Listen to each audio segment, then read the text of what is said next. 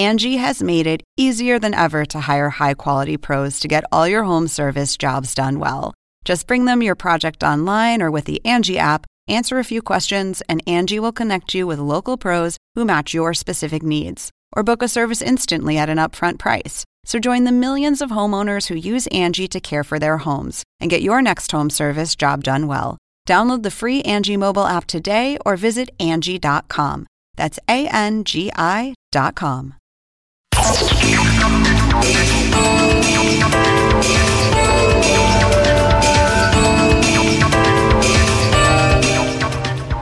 Hola, ¿qué tal? ¿Cómo les va? Soy Andrés Oppenheimer. Gracias por estar con nosotros. Hoy vamos a hablar sobre el tema que está en las primeras planas de todo el mundo, el plan de independencia de Cataluña. ¿Qué significa lo que dijo sobre la independencia de Cataluña el presidente del gobierno autónomo de esa región, Carles Puigdemont? ¿Fue una declaración de independencia real o simbólica o ni siquiera fue una declaración de independencia? Como presidente de la Generalitat, como presidente de la Generalitat, después de presentarles los resultados del referéndum, defiendo el mandato del pueblo de Cataluña de ser independiente. Con responsabilidad y respeto y con solemnidad, el gobierno y yo sugerimos que el Parlamento suspenda los efectos de esta declaración de independencia para tener un diálogo hasta que tengamos una solución acordada.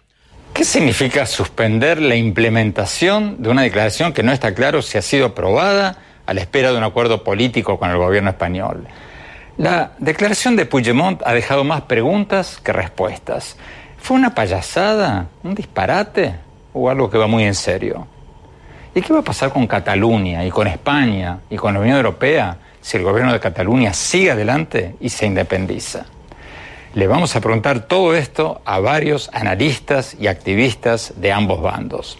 Desde Madrid vamos a tener a Javier Cremades, uno de los abogados más destacados de España, que acaba de escribir en el diario Un País, El País, perdón, un artículo diciendo que el capitalismo está bajo acoso en Cataluña y que lo que está ocurriendo allí en Cataluña es una quimera. Desde Barcelona vamos a tener a Pilar Raola, conocidísima escritora, columnista del diario La Vanguardia, ex vicealcaldesa y diputada, ex diputada de Barcelona, y una defensora histórica del derecho a la independencia de Cataluña. Desde Madrid también nos va a acompañar más tarde en el programa Rosa Townsend, columnista política del Nuevo Herald y varios otros medios internacionales. Desde Washington, Ima Cabotí Figueres, coordinadora de la Asamblea Nacional de Cataluña en Estados Unidos. Y en nuestros estudios, Juan José Núñez, representante en Estados Unidos del Partido Popular de España, del partido oficial del presidente español Mariano Rajoy. Y más tarde en el programa vamos a rendir tributo a una gloria de las artes plásticas latinoamericanas, el maestro peruano Fernando de Cislo, que murió en su casa en Lima el 9 de octubre a los 92 años.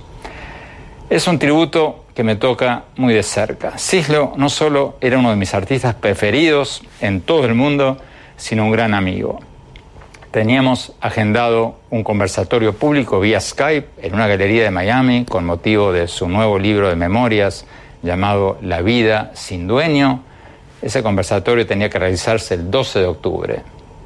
Cislo nos dejó tres días antes, cayéndose de una escalera en su casa con su mujer, con Lila, que también murió en el accidente. Hoy vamos a homenajearlo mostrando una entrevista que le hicimos hace dos años cuando Cislo acababa de cumplir 90 años. Sin duda es el hecho de que, de que ah, cuando uno cumple 90 años siente más que nunca que, que el tiempo ya se le acaba. Y lo que, estoy lo que en fútbol se llama jugando los descuentos. Y entonces eh, tengo esa, esa prisa por tratar de, de fijar lo que toda mi vida he perseguido y que nunca he conseguido, ¿no? que es pintar un cuadro soñado que nunca llega. Bueno, antes de recordar esa entrevista con Cislo, hablemos de la crisis política que se está viviendo en España. Vamos a Barcelona, Cataluña. Pilar Raola, Pilar, gracias por estar con nosotros.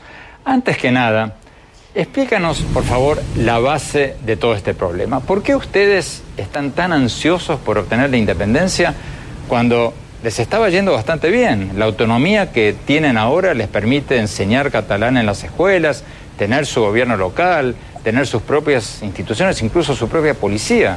Yo estuve hace unos pocos meses en Barcelona, incluso cenamos juntos contigo, Pilar, y me pareció que Barcelona, Cataluña tenía una economía pujante, que las cosas estaban bien. ¿Por qué tanto afán de independizarse?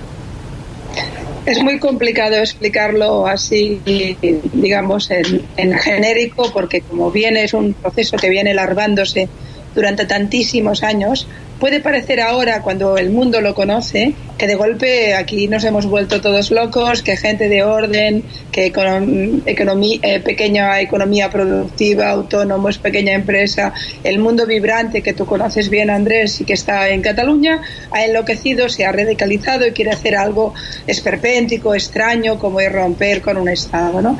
Esa sería la foto primero que intentan dar de nosotros es, por suerte quien conoce un poco el pueblo catalán sabe que somos algo más serio y también es la foto que se da cuando uno empieza eh, en este conflicto por el final, ¿no? Eh, me, resulta complejo explicártelo tan deprisa y tan rápido, pero para hacerlo muy corto, tú ahora decías, bueno, pero si les permiten dar catalán en la escuela, bueno, es que no es permitir, es que los catalanes, que somos un pueblo que tiene mil años de historia, tiene el derecho a que su lengua también milenaria conforme la vida cotidiana de su sociedad y tuvimos que luchar por eso con mucha dureza, como tuvimos que luchar por eso por nuestra soberanía, nuestras estructuras de Estado, eh, estructuras de poder, etcétera. Pero no me quiero ir lejos. Pongamos que esto empieza en la transición, que no, empieza mucho antes, pero es igual. Pongamos que todos nos agrupamos para conseguir que hubiera democracia en España. Una inmensa mayoría de catalanes consideró que ese era el gran momento para resolver el tema catalán dentro de España. A partir de ese momento no hemos parado de tener decepciones. Hemos luchado denodadamente para tener más soberanía, incluso la que estaba pactada. No han parado de recentralizar leyes, no han parado de mantener agravios. Somos el 20% más o menos del PIB y muy rudo estamos en el 8% de inversiones. Inversiones fundamentales en infraestructuras que necesitamos desde hace tiempo se aplazan permanentemente por intereses a menudo espurios y sobre todo de tipo político y ideológico. Y para, para acabar a tu pregunta, para no exagerar, a pesar de esto, el catalanismo político y todas las estructuras medias en Cataluña optaron siempre por intentar el pacto excepto los sectores independentistas, la inmensa mayoría, la masa social catalana central, optó siempre por el pacto. Eso es el mundo convergente, el mundo del Partido Socialista y tal. Pero había un gran cansancio con, la relación con España. Y al final eso cuajó en un nuevo estatuto, que fue el intento de, de dotarnos de una ley de leyes catalana que nos permitiera respirar un poco más y sobre todo coartar también el agravio fiscal que padecemos año tras año con una pérdida importante de nuestros recursos. Hicimos Pilar, ¿qué dicen ustedes sobre el argumento de que el movimiento independentista de Cataluña es totalmente ilegal, que el referéndum por la independencia fue inconstitucional y que votaron solo el 43% de los 5.3 millones de votantes habilitados? ¿Cómo responden ustedes a esa crítica? Perdón porque realmente el tiempo es oro. Solo decirte eh, respecto a, lo de antes que intentamos el estatuto del Parlamento catalán, se aprobó, lo llevamos al Congreso, se aprobó, lo llevamos al Senado, se aprobó, se recortó en todas partes y con todo ya aprobado y referéndum en Cataluña, el Partido Popular lo llevó a las calles, consiguió un millón de firmas, lo llevó al Constitucional y se lo cargó. Es decir, ese fue el último intento de entendernos con España. Hemos llegado hasta aquí porque nos hemos vuelto locos. Hemos llegado aquí porque hemos creído que al final no había otro camino. Respecto a tus preguntas, que son todas muy pertinentes, primero, el tema de la ilegalidad. Nosotros creo que pudimos demostrar con diferentes informes que había posibilidades porque la Constitución es infinitamente más liberal que el Partido Popular en términos también territoriales. La Constitución permitía primero una consulta no vinculante, que es lo que pedíamos al principio. Permitía también un referéndum sin ninguna duda no vinculante. Permitía pactar el escenario y sobre todo permitía vías políticas para que lo que había en Cataluña tuviera su salida todo lo que hemos encontrado en estos últimos siete años de lucha con este tema ha sido una frontera permanente de no a todo. Hasta 18 veces hemos ido a Madrid a decir, por favor, queremos votar. Claro, la ilegalidad, nosotros nos situamos en la ilegalidad según el, según el planteamiento que hace el Partido Popular y los poderes fácticos en Madrid. Pero quizá también ellos están en una ilegalidad cuando han vulnerado la, la esencia misma del Tribunal Constitucional, cuando te envían a un fiscal general ideológico y que además está reprobado por el Congreso de Diputados a machacar a los catalanes, cuando te envían a un tirante coronel a controlar la policía catalana, saltándose completamente el Estatuto de Cataluña, han pasado cosas brutales. Ya no te cuento intentar resolver un conflicto político y territorial que afecta a millones de personas con la policía en la calle. Es decir, lo han hecho tan mal, tan mal que te diré que incluso aquellos que no están a favor de la independencia están a favor de poder votar. Y respecto a la ilegalidad, por tanto, o del referéndum, claro, un referéndum se tiene que hacer por supuesto acordado y bien, que es como queríamos, como lo hicieron en el Quebec, en Escocia, en los países normales y en las democracias normales. En la Constitución de, del Canadá no estaba el referéndum de, del Quebec. Y lo dijo el Constitucional, pero dijo, como hay una petición de un territorio, hay que resolverlo por la vía política. Lo mismo con la Gran Bretaña. En España, no a todo. Nos dan con el cogote, con la Constitución y no a todo. Dos millones doscientas mil personas consiguen guardar las urnas, proteger las urnas de la policía y votar. Si ahí no hay un conflicto político de primera dimensión, imagínate, nadie sabe cuántos votos en un, en un referéndum acordado se habría producido pero sería normal preocuparse de que hayan salido dos millones de votos en un referéndum donde había la policía aporreando y donde la gente con 80 años te iba a las 5 de la mañana a defender las escuelas. Esto es lo que ha ocurrido en Cataluña. Somos gente de orden, nos gusta hacerlo de otra manera, pactado, negociado, pero el Estado y el Partido Popular ha sido un frontón de la antipolítica que solo ha respondido a un conflicto territorial con represión, represión y represión. Tenemos que ir a un corte. Cuando volvamos, vamos a escuchar el otro lado de la moneda desde Madrid, el abogado Javier Quemades. Ya volvemos, no se vayan.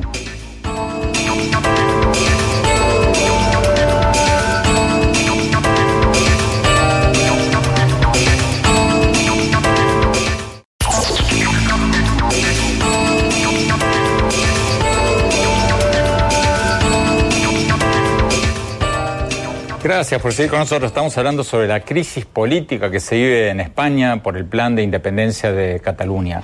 Vamos a Madrid, eh, vamos a hablar con el conocido abogado Javier Cremades, que acaba de escribir un artículo en el diario El País criticando duramente el plan de independencia de Cataluña. Eh, Javier, gracias por estar con nosotros. ¿Cuál es su reacción a lo que acabamos de escuchar de Pilar Raola en Barcelona, de que Cataluña hace mil años está tratando, luchando por su autonomía, por sus derechos y lo único que recibió del gobierno central, según ella, es represión, represión y más represión. ¿Cuál es su reacción? tu pregunta es muy pertinente, muy oportuna y además muy interesante porque la haces un poco desde, desde la distancia para una audiencia en Estados Unidos, en la América que habla español, en el mundo entero. ¿no? es muy difícil explicar este movimiento que es antihistórico el pueblo catalán, como el pueblo castellano el pueblo andaluz, vive en el seno de un Estado democrático, social, de derecho dentro de la Unión Europea. Todos los catalanes disfrutan de los mismos derechos que los flamencos, que los, eh, que los tiroleses, que cualquier otro pueblo que efectivamente tiene libertad de circulación, libertad de movimientos, capacidad de autogobierno, todo un sistema muy complejo donde se garantizan los derechos y las libertades individuales. Lo que de verdad ha pasado en los últimos meses es que esa pretensión que es legítima de alcanzar la independencia se ha hecho vulnerando el régimen constitucional del Estado español. Se ha hecho sin atacar, sin, sin aceptar las sentencias de nuestros tribunales, despreciando los mandatos a los que estamos sometidos, los mandatos de los jueces, de los tribunales y de las leyes. Y a partir de ese momento realmente se ha desatado una situación de caos, de caos político, incluso de caos social. No es cierto que el pueblo catalán tenga una ansia de independencia. Es cierto que hay fuerzas y una parte relevante de la población que las tiene, pero hay otra parte, al menos tan numerosa, yo creo que un poco más, según las últimas elecciones, de los catalanes que están no solamente cómodos, sino especialmente satisfechos de convivir en un Estado que les ha dado estabilidad durante tantos y tantos centenares de años, el Estado más antiguo del mundo. España es una gran nación y está compuesta por muchas nacionalidades, por muchos idiomas, por muchas eh, formas de ser. Todas ellas caben en la Constitución, están reconocidas todas tienen un amplio margen de autogobierno y de autonomía que ha puesto en peligro el gobierno de Generalitat realmente desatacando, no aceptando el imperio de la ley y en el fondo cuestionando lo que es un Estado social y democrático de derecho. A partir de ahí ha venido el conflicto, incluyendo las últimas semanas una fuga masiva de todas las empresas que han invertido, que cotizan en bolsa, que han decidido salir de allí ante el grave riesgo de que la seguridad jurídica eh, perturbe sus objetivos empresariales y les haga salir de la Unión Europea. Yo creo que ha sido pues un desatino que hoy, gracias a ellos, estamos volviendo a encauzar. Pilar Raola, a lo que se refería recién el doctor Quemades, ¿cómo puede sobrevivir una Cataluña independiente si se van todas las empresas, como muchas ya han anunciado que se están yendo? Javier, eh, es que claro, Javier y yo, sin ninguna duda, como mínimo en este tema, tenemos las miradas tan contrapuestas que yo tendría que casi enmendarle la totalidad y seguramente él a mí. De manera que niego la mayor, es decir, no es cierto que esto haga cuatro meses o unos meses que está liándose pues tampoco lo es que llevemos mil años. Lo que yo decía es que tiene una historia de mil años y que en los últimos siglos hemos entrado en situación muy conflictiva con España. Que España es una democracia, yo no lo pongo en duda. Eh, de eso me quejo, que en una democracia liberal, en el seno de la Unión Europea, los conflictos territoriales de tanto calado no se pueden resolver como lo ha hecho el Partido Popular, que es a golpe de porrazo, de represión legal, utilizando las leyes a menudo a su antojo, utilizando el constitucional como si fuera el patio de atrás y con todo tipo de abusos y sin ninguna opción de diálogo. El conflicto en Cataluña es muy antiguo, pero sobre todo en los últimos años ha explotado en todas sus dimensiones hasta llegar hasta este punto. Y respecto al tema de las empresas, por supuesto los catalanes a todos votemos lo que votemos, está por ver en un, por cierto, en un referéndum pactado que ganaría, difícilmente creo que ganará el no, porque los que no han ido a votar o callan no significa que sean por el no. Eh, a veces hay miedo, a veces, en fin, vamos a dejarlo ahí porque esa es la incógnita.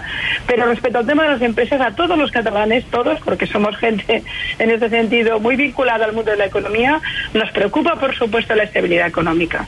Lo que ha ocurrido en estos últimos tiempos no es bueno no es bueno. Ha sido cambio de sedes sociales. Es muy normal que la economía, que no quiere ruido y no quiere inestabilidad, ante una situación como esta, diga, por si acaso yo me voy ahora a Madrid o me voy ahora a Valencia a esperar qué ocurre. Pero el planeta no se va de Cataluña o no se va de Cataluña a la Caixa. Se va a su sede social, lógicamente, porque tienen miedo de la inestabilidad en el momento que esto esté estable, Cataluña tiene una masa económica, productiva, un dinamismo a todos los niveles, casi impensable que, varíe su economía. La naturaleza económica de Cataluña está definida y afecta a millones eh, de empresas. Tenemos más de 8.000 multinacionales. Es decir, a nadie se le ocurre imaginar que de golpe esto va a ser un desierto. No se cambian los paradigmas económicos de cualquier manera. Ahora que ahora ha habido un problema, ¿cuál es hay un problema? Es que hay un problema cuando la policía, cuando tienes 14.000 policías intentando controlar la calle, cuando tienes a abuelas de 80 años eh, escudando una escuela, cuando tienes al gobierno catalán en situación de conflicto completo con el gobierno español o con el Estado español, cuando tienes que sacar a la corona para intentar asustar a la gente o para intentar controlar la situación, hay un lío enorme, donde también está el lío económico, porque la economía, lo sabes bien Andrés, no quiere ruido y hay mucho ruido ahora en Cataluña. ¿Significa que dentro de un año estaremos arruinados? Para nada. Sí, Javier Cremades, rápidamente, porque nos están pidiendo un corte. ¿Puede sobrevivir Cataluña sin España? ¿Puede sobrevivir España sin Cataluña? Bueno, eh, eh, es importante que todos eh, los espectadores sepan que, Cataluña no va a ser independiente. No va a ser independiente porque no tiene derecho a ello y, y, porque no se pueden ejercer derechos que no se tienen. Yo sí quiero recordar dos episodios que se vivieron en Estados Unidos, uno en el año 62 y otro en el año 69. En el año 62, un gobernador del estado de Mississippi segregacionista, el señor Barnett, decidió impedir el acceso a James Meredith a una universidad porque era negro y porque estaban separados los negros de los blancos en la educación. El gobierno federal tuvo que enviar a la policía y forzar a que el derecho de la República de los Estados Unidos se pudiera implementar allí, se pudiera ejercer por encima de lo que decía una autoridad de un Estado. Otro ejemplo es un poquito posterior, del año 69, donde un grupo de diferentes tribus, usted lo recordará probablemente, tomó la prisión de Alcatraz, la isla de Alcatraz. Y también, de nuevo, la Policía Federal tuvo que enviarla allí. El uso de la fuerza es legítimo. A veces eh, la policía tiene que intervenir para poner el orden, porque lo que había pasado sencillamente es que con una interpretación eh, ideológica eh, las autoridades catalanas habían decidido no aceptar la decisión del Tribunal Constitucional de suspender un referéndum no tenemos derecho en algunas ciudades de España y en muchos lugares a hacer referéndums. Y eso sencillamente es lo que ha pasado. No lo han aceptado y a partir de ahí han sacado a la institución catalana del marco constitucional del régimen de juego y ha habido que actuar. Pero afortunadamente, como digo, yo creo que lo que pasó eh, esta semana de una declaración que no es declaración, de una independencia que no es independencia pero está suspendida. Esa forma, en el fondo, pues tampoco convincente de actuar ha tenido una respuesta unánime de todas las fuerzas políticas españolas importantes para, en definitiva, defender la democracia y establecer de nuevo el orden. Tenemos que ir a un corte, ya volvemos.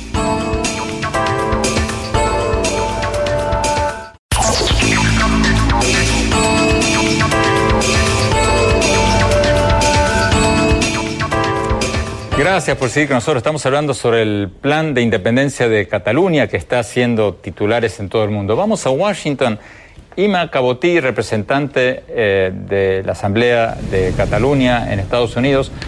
Vamos a, a la pregunta que nos quedó colgada del segmento anterior. ¿Cómo podría sobrevivir una Cataluña independiente si la Unión Europea ya ha dicho que no va a reconocer la independencia de Cataluña? Casi todos los países han dicho que no van a reconocer la independencia.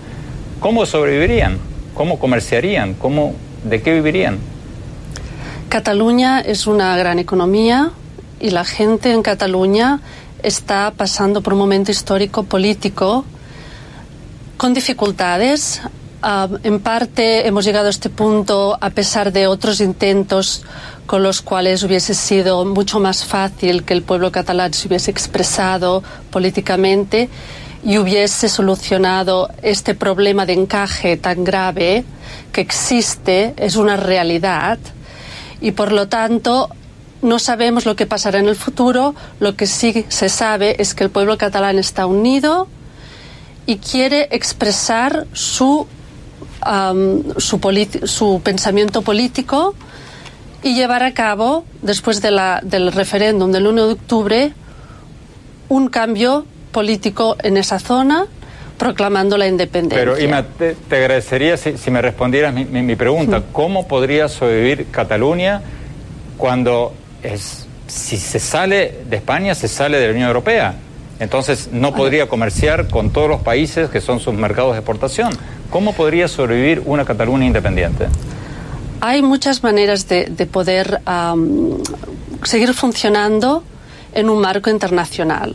Evidentemente en Cataluña la gente es o era muy pre-europea. Pre el deseo de los catalanes de continuar en la Unión Europea.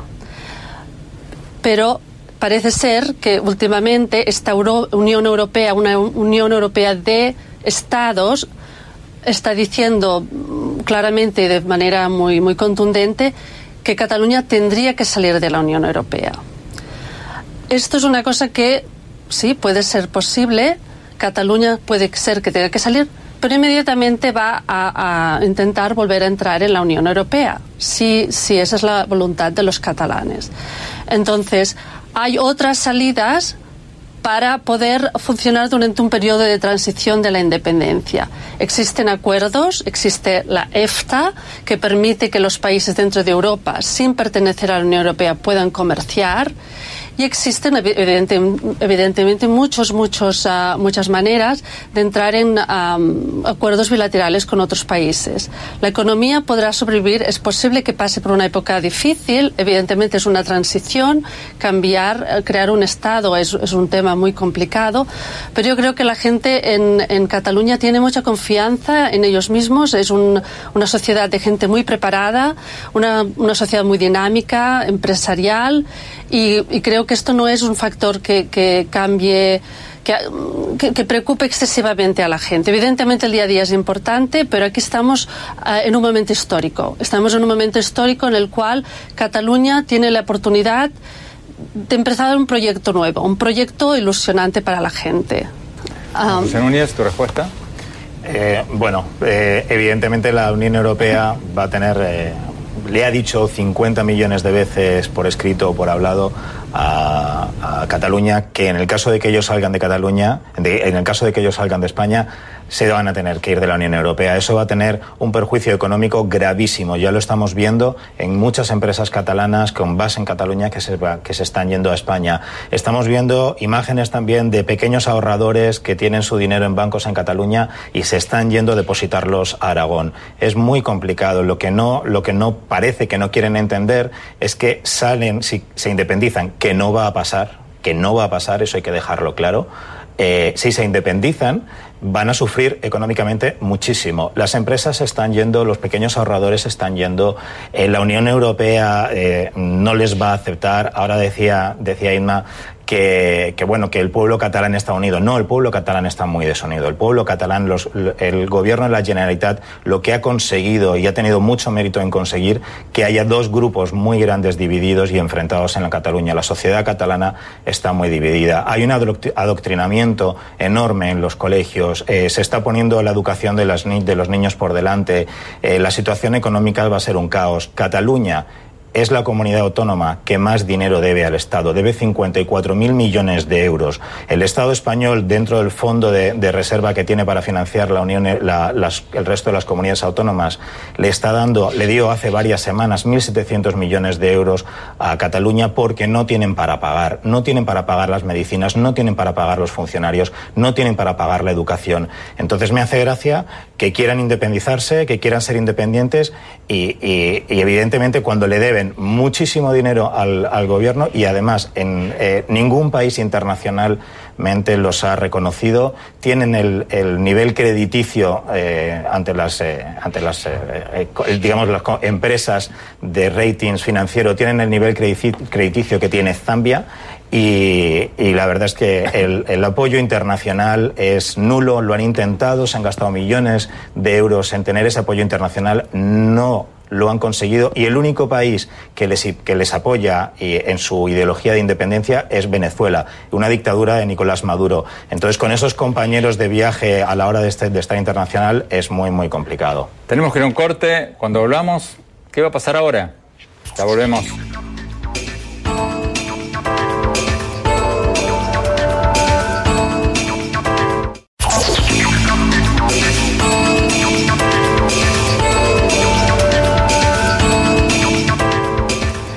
Gracias por seguir con nosotros. Estamos hablando sobre el plan de independencia de Cataluña. Vamos a Madrid. Rosa Townsend. Rosa, ¿hay un límite para que se resuelva esto o están postergando todos los días, dando un plazo de tres días para esto, un, día, un plazo de cuatro días para el otro y esta crisis podría durar años? ¿Cómo lo ves tú? Bueno, en, principio el requerimiento, el requerimiento que les ha dado el Gobierno, em, el plazo es para el lunes, eh, el día 16 primero, creo que el lunes, no el día 16, y un segundo plazo en caso de que ellos eh, opten por el silencio para el día 19. Eh, aquí la única salida es volver a la legalidad. Ellos no tienen salida. El, independentismo está, en francamente, en un abismo del que solo pueden salir volviendo a la legalidad, porque el artículo 155 de la Constitución se activa y ese artículo el Gobierno central eh, suspende temporalmente la, autonomía y convoca elecciones, elecciones autonómicas para que el pueblo catalán decida un nuevo gobierno. Esa es la realidad. Por cierto, en lo que decía anteriormente Juanjo, estoy totalmente de acuerdo con él. No hay unidad en Cataluña, todo lo contrario. Lo vimos en la, en la manifestación del domingo pasado, en la que el 60%, ese 60% silencioso salió a la calle ¿Qué, dice Rosa del argumento que hacía Pilar Raola al principio del programa de que había intimidación, de que mucha gente no salió a votar por la represión, por la presencia de tropas del gobierno central? ¿Qué, qué dices a ese argumento? No, eso es, eso es completamente cierto. Eso no es, no es cierto. eso, eso es una línea política que están adoptando ciertas personas. El gobierno central no ha intimidado.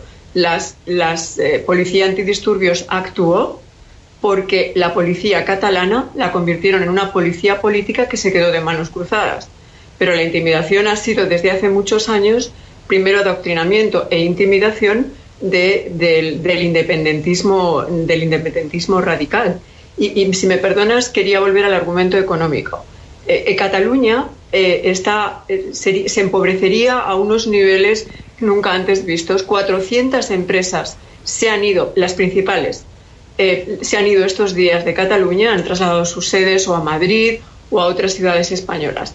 Eso ya da un, índice, un indicio de por dónde va la economía. Naturalmente, la Unión Europea, como habéis dicho, saldrían de la Unión Europea, qué moneda iban a, iban a adoptar, no tienen crédito internacional, y, la gente, mucha gente ha votado de forma confusa. No nos olvidemos que ha votado un 30 y algo por ciento, de los cuales hubo gente que pudo votar dos, tres y cuatro veces porque no había ningún tipo de control.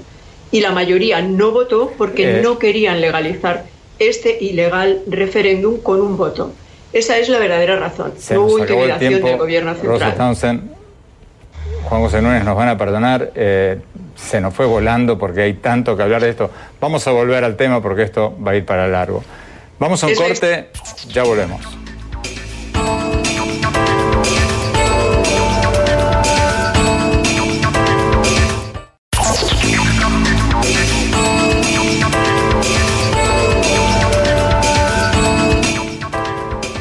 Gracias por seguir con nosotros. Hace pocos días se murió una gloria del arte latinoamericano, el pintor peruano Fernando de Cislo. Cislo era uno de los mejores pintores latinoamericanos de todos los tiempos, uno de los pocos cuyas obras están en las colecciones del Museo de Arte Moderno de Nueva York, el Museo Guggenheim, el Centro Pompidou de París, el Museo de Arte Moderno de México, muchísimos museos de todo el mundo. Y fue un intelectual brillante y además un amigo personal. Se murió el 9 de octubre, a los 92 años, cuando se cayó bajando las escaleras de su casa junto con su mujer, Lila, de 96 años. Se murieron ambos en la caída, juntos, inseparables, como habían estado en las últimas tres décadas. Teníamos programado hacer un conversatorio público con él en una galería de Miami vía Skype el 12 de octubre. Se nos fue tres días antes. Queremos compartir con ustedes una entrevista que le hicimos a Cislo hace dos años, cuando cumplió 90 años. Su respuesta, cuando le preguntamos por qué seguía trabajando tanto a su edad, cuando ya tenía tanta fama y tanto dinero, fue una de las más geniales y profundas que jamás escuché. Veámosla.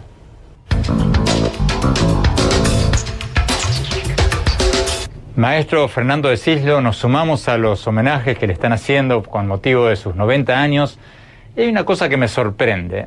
Usted parece estar trabajando más que nunca. Este año hizo exposiciones individuales de obras nuevas en Miami, en Medellín, en Ciudad de México, en Lima. ¿Qué lo lleva a estar pintando tan frenéticamente, sin descanso a esta altura de su vida, cuando podría sentarse y disfrutar de los homenajes? Bueno, es, sin duda es el hecho de que, de que cuando uno cumple 90 años siente más que nunca que, el tiempo ya se le acaba. Y lo que, estoy lo que en fútbol se llama jugando los descuentos. Y entonces eh, tengo esa, esa prisa por tratar de, de fijar lo que toda mi vida he perseguido y que nunca he conseguido, ¿no? que es pintar un cuadro soñado que nunca llega, pero que cada vez se me escapa más dolorosamente. Otra cosa que me llama la atención, maestro, son los colores de sus obras más recientes. A los 90 años usted está pintando con colores mucho más fuertes, mucho más alegres que cuando tenía 40, 50 o 60 años. ¿Cómo se explica eso? Eso, que es eso sí es inexplicable, porque yo también siento que los colores se han se han puesto más intensos, menos, menos, eh, eh, menos Rembrandt en esa materia que siempre he estado pegado hacia a ese claro oscuro rembrandtiano y que poco a poco últimamente los colores han estallado un poco, ¿no? ¿Por qué? ¿Cómo, lo explica?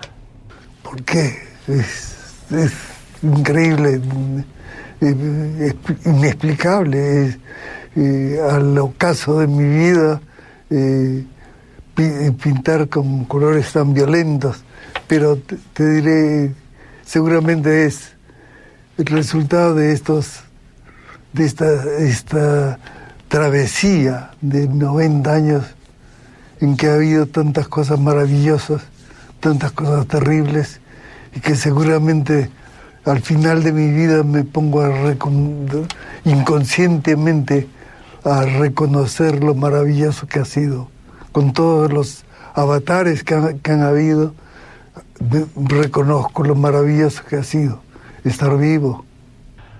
Uno de sus mayores admiradores, el premio Nobel Mario Vargas Llosa, ha dicho que usted es uno de los pocos pintores latinoamericanos que ha logrado no caer en lo que él llama la esclavitud de la pintura indigenista, folclórica, artesanal, ni en la otra esclavitud, a lo universal, que imita lo de afuera y carece de originalidad. ¿Cómo quiere ser recordado usted? ¿Como un artista latinoamericano de alcance universal o como un artista universal nacido en Latinoamérica? Yo creo que como un artista, eh, como un artista que ha tenido unas raíces muy profundas en el sitio donde ha nacido. O sea que quizás la, primera la, primera definición sería más apropiado un artista con profundas raíces y tendiendo a, a ser universal. ¿Cómo ve el arte latinoamericano actual, maestro? ¿El arte latinoamericano está pasando por un buen momento o por un mal momento?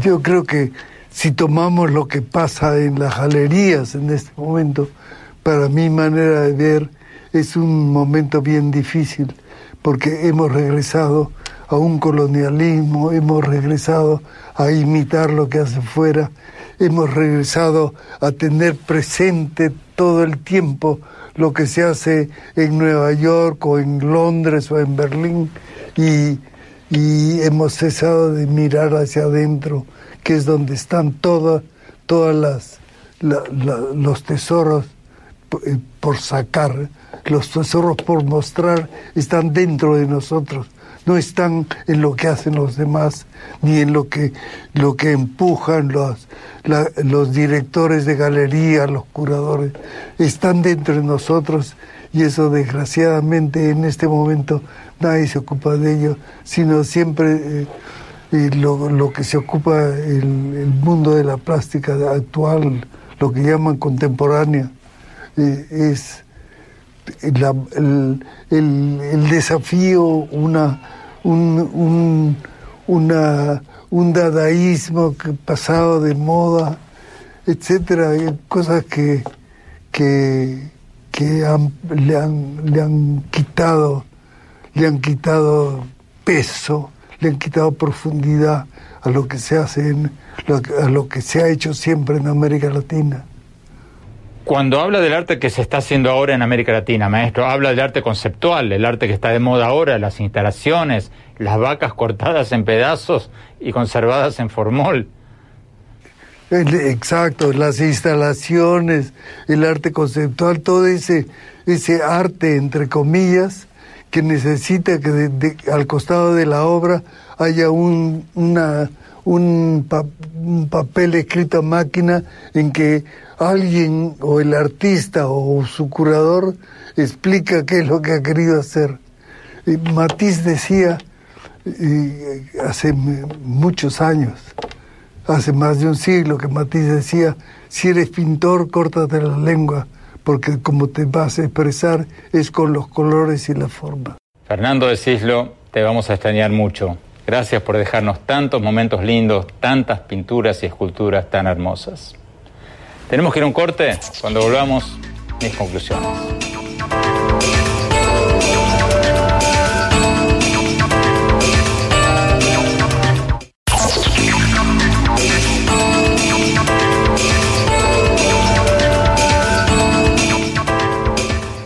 Muchas gracias por habernos acompañado y los invitamos, como siempre, a seguirnos en nuestra página de internet andresopenheimer.com. Si se registran ahí, van a poder recibir todas las semanas por email mis columnas del Miami Herald y nuestros más recientes programas de televisión.